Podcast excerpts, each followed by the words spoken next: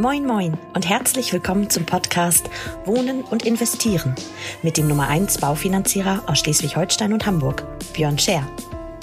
Björn und seine Gäste nehmen dich jede Woche mit auf eine spannende Reise durch das Wunderland der Immobilien- und Baufinanzierungen. Viel Spaß beim Hören! Und wenn du selber Unterstützung brauchst für dein Projekt, dann wende dich vertrauensvoll an Björn und sein Team. Moin, moin, ihr Lieben. Herzlich willkommen zu einer neuen Folge meines Podcasts. Wohnen und investieren. Heute haben wir Mittwoch, den 4. August. Ich drehe heute ein bisschen vor dem Wochenende. Am Samstag kommt die Folge raus, die ihr jetzt hört. Ich habe ein bisschen kratzige Stimme. Deswegen nicht wundern, wenn ich zwischendurch ein bisschen Tee schlürfe. Ich hoffe, es sei mir verziehen. Ähm, basierend auf dem, auf dem enormen Feedback von der letzten Folge, wo ich erzählt habe, ähm, wie ich meine erste Immobilie damals gekauft habe, werde ich heute noch ein bisschen mehr darüber berichten, ein paar ja, Insights euch noch ähm, erzählen von damals und vor allen Dingen aber auch die, ähm, ja, die Gleichheit oder auch die Unterschiede rausstellen, die es gibt beim Kauf heute und die es gab beim Kauf damals.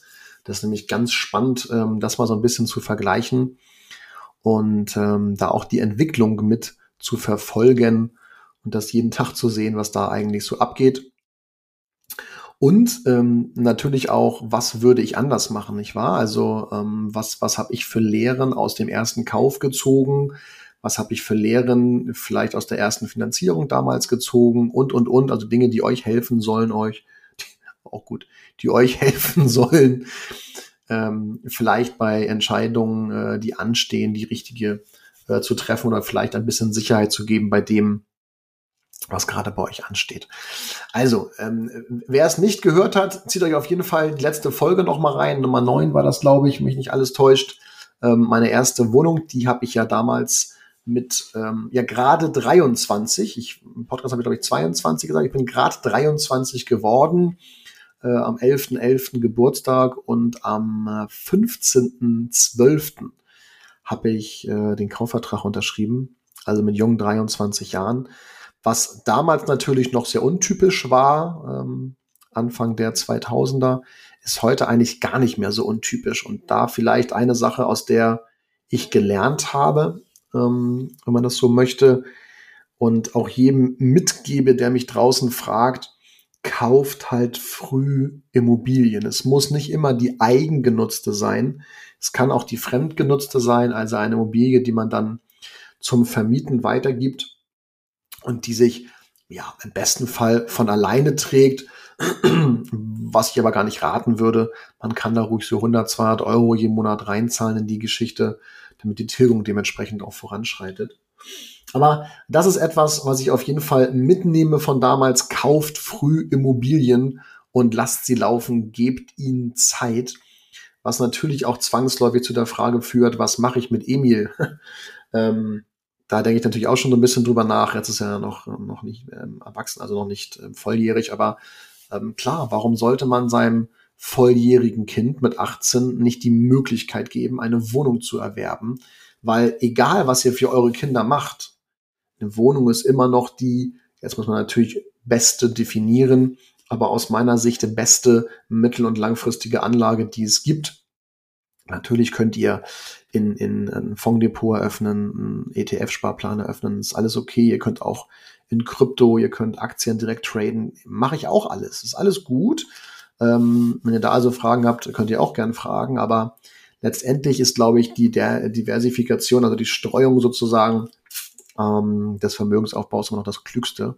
Und Immobilien zählen auf jeden Fall dazu. Also eine Sache, die ich gelernt habe, ich war damals sehr jung, aber es war die goldrichtige Entscheidung. Genau das würde ich heute auch jedem sagen.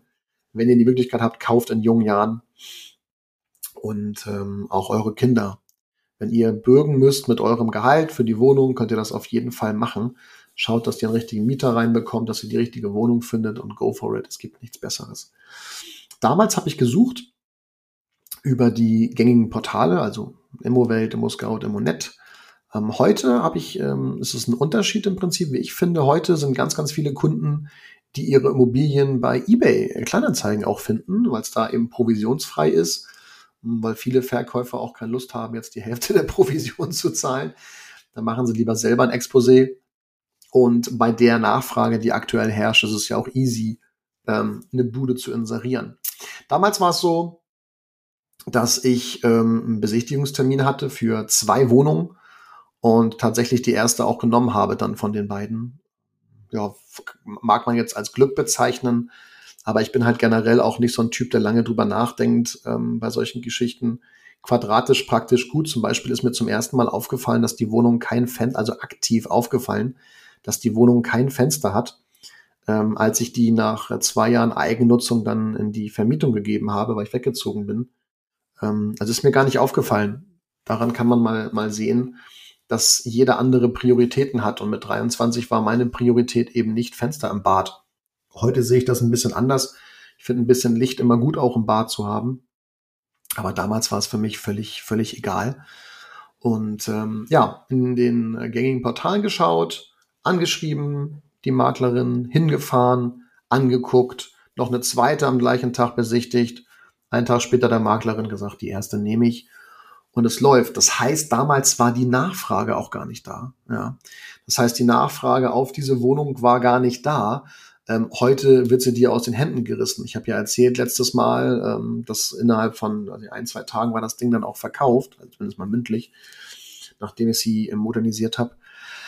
Also ganz, ganz witzige Geschichte. Heute irre Nachfrage. Damals war es noch entspannt. Ja, das ist so ein bisschen der Unterschied, den wir damals zu heute haben. Heute ist es eben auch so, dass die Finanzierung wesentlich attraktiver ist. Klar, wir haben viel, viel niedrigeren Zins.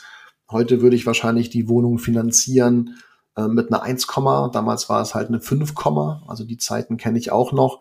Das ist natürlich der Unterschied aber die Nachfrage ist schon Wahnsinn heutzutage. Es kann ein bisschen was damit zu tun haben, dass das, dass die Bedeutung von Immobilien auch gestiegen ist, dass viele gemerkt haben, es ist eine schlaue Investition.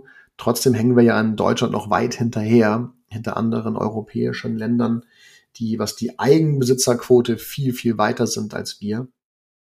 Auch Länder, wo man es vielleicht gar nicht, äh, gar nicht, gar nicht äh, denken möge, aber ja, die sind weit vor uns.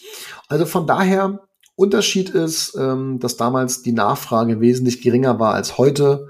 Und heute ist es viel, viel einfacher, Immobilien zu verkaufen, weil die Nachfrage so groß ist. Und ehrlicherweise wird ja auch viel, viel, äh, werden ja auch viele Dinge am Markt angeboten, wo man gut drüber nachdenken muss, ob man diesen Preis tatsächlich nachher auch zahlt.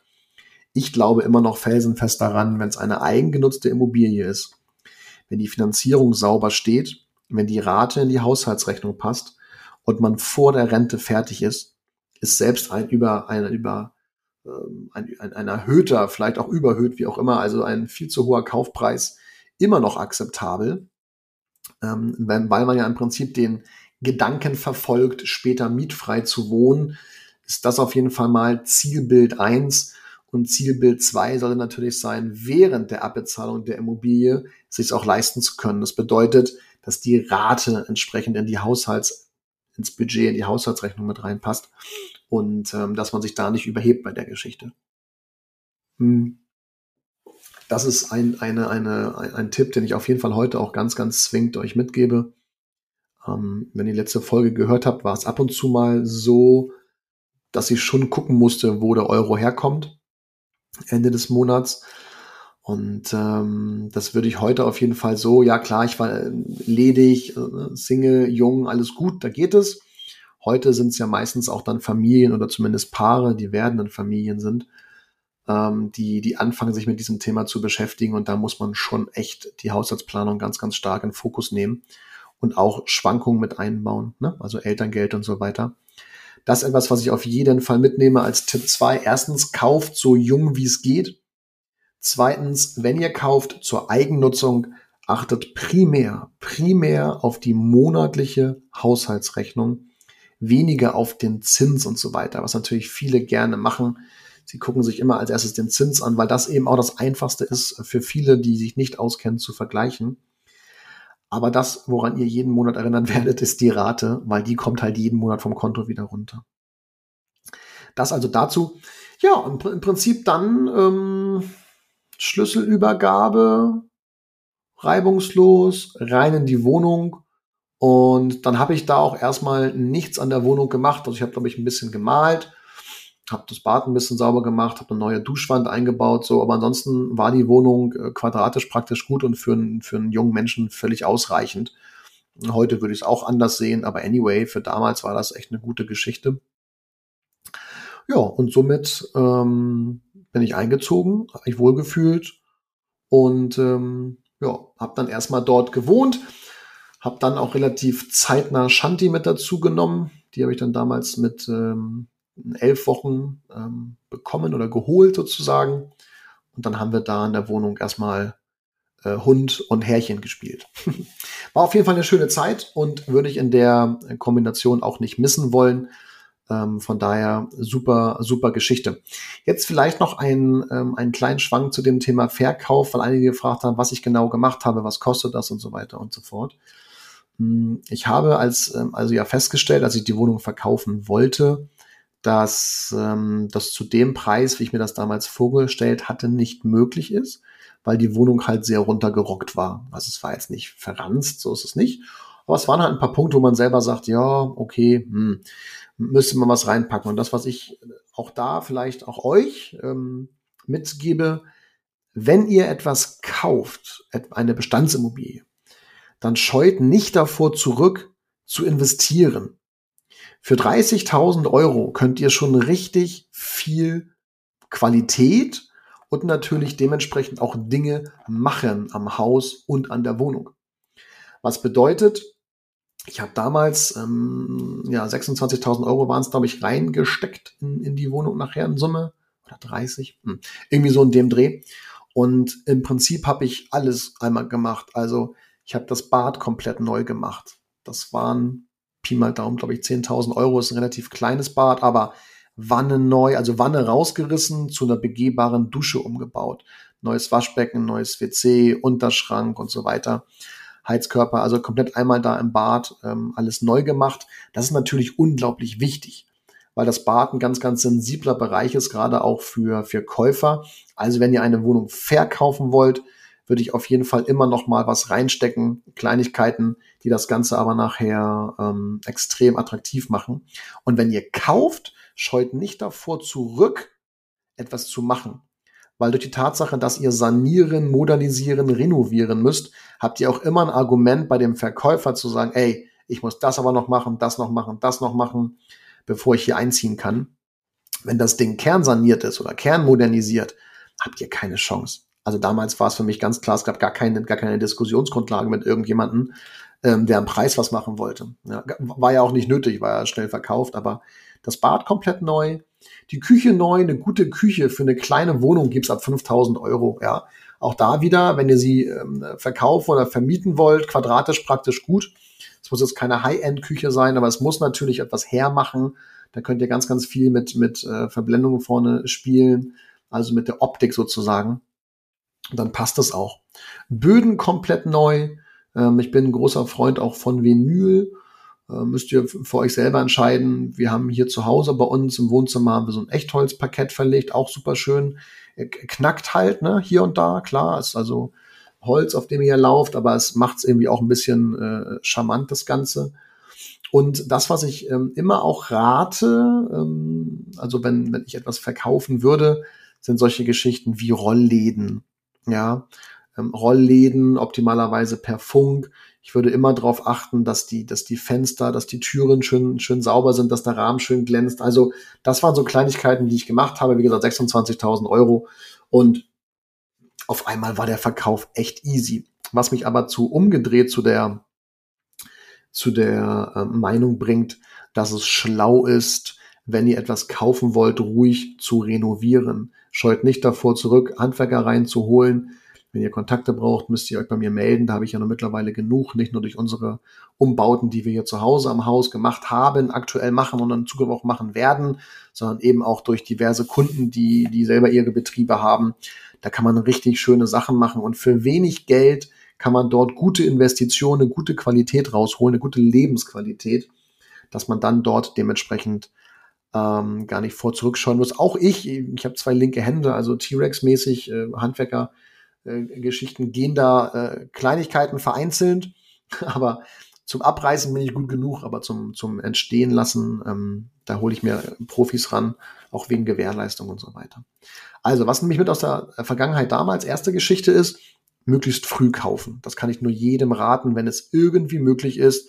Kauft früh, wenn es nicht die eigengenutzte ist, was nicht schlimm ist, dann kauft ihr eine zum Vermieten, weil die Zeit spielt einfach enorm für euch dann. Punkt eins. Ähm, zweite Geschichte, was vorhin ein bisschen untergegangen ist, durch die hohe Nachfrage würde ich auch immer darauf achten, dass ihr die Finanzierung vorher klärt, dass ihr wisst, was euer Budget ist, dass wenn ihr zu einer Besichtigung geht, ihr dem Makler, der Maklerin, dem Verkäufer, Verkäuferin gleich sagen könnt, geht los. Finanzierung steht, Budget ist besprochen mit meinem Finanzierungsonkel, könnt ihr dann mich gerne nennen. Und wir können zum Notar in zwei, drei Wochen, wenn wir dann die Finanzierung durchhaben. So, das ist die nächste Geschichte.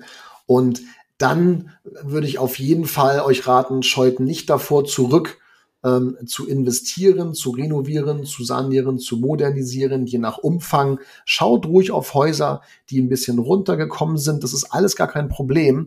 Ähm, man muss durchgehen. Wichtig ist natürlich, dass, dass der Grundriss stimmt, dass die Maße für euch stimmen und dass wir optimalerweise keine Feuchtigkeit haben. Feuchtigkeit muss man dann ein bisschen entgegenwirken, gucken, wo es herrührt mag auch kein Problem sein, aber ist gerade bei Kellergeschichten immer so ein bisschen, ja, ja ein sehr schwieriger Punkt, ähm, weil es sehr langwierig sein kann.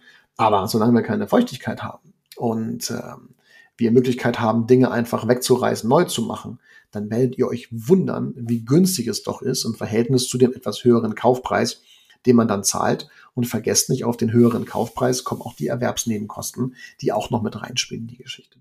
Ja. Also, Früh kaufen, Budget vorher klären, niemals über eure Verhältnisse finanzieren und kein Risiko, keine Angst haben für, vor Investitionen, vor Renovieren, Modernisierung. Das sind alles Geschichten, die kriegt man gut geregelt. Okay, ich denke, dann war es das mit der Wohnung auch aus Norderstedt. Ähm, war eine sehr schöne Erfahrung, es war eine spannende Erfahrung, die erste Wohnung. Ich hoffe, euch da so ein paar Eindrücke mitgegeben zu haben, worauf ihr achten solltet in Zukunft. Und ähm, nächste Woche haben wir wie gewohnt wieder ein paar Gäste am Start. Freue ich mich sehr drauf, ähm, dass vier weitere Kunden gesagt haben, sie möchten gerne mit uns einen Podcast aufnehmen. Das werde ich jetzt nächste Woche machen und freue mich sehr auf unsere nächsten Gäste. Wünsche euch ganz, ganz viel Spaß bei der Realisierung eures Kaufes, eures Baus, eures Verkaufes, je nachdem, worauf ihr abzielt. Und wie immer heißt es, wenn ihr Fragen habt und Hilfe braucht, meldet euch gerne bei uns. Wir helfen euch dann bei der Baufinanzierung und bei der Suche nach einer passenden Kapitalanlage. Liebe Grüße aus Hamburg, euch eures Gute, eures Gute ist auch gut. Alles Gute, bleibt gesund und vor allen Dingen bleibt humorvoll. Tschüssi.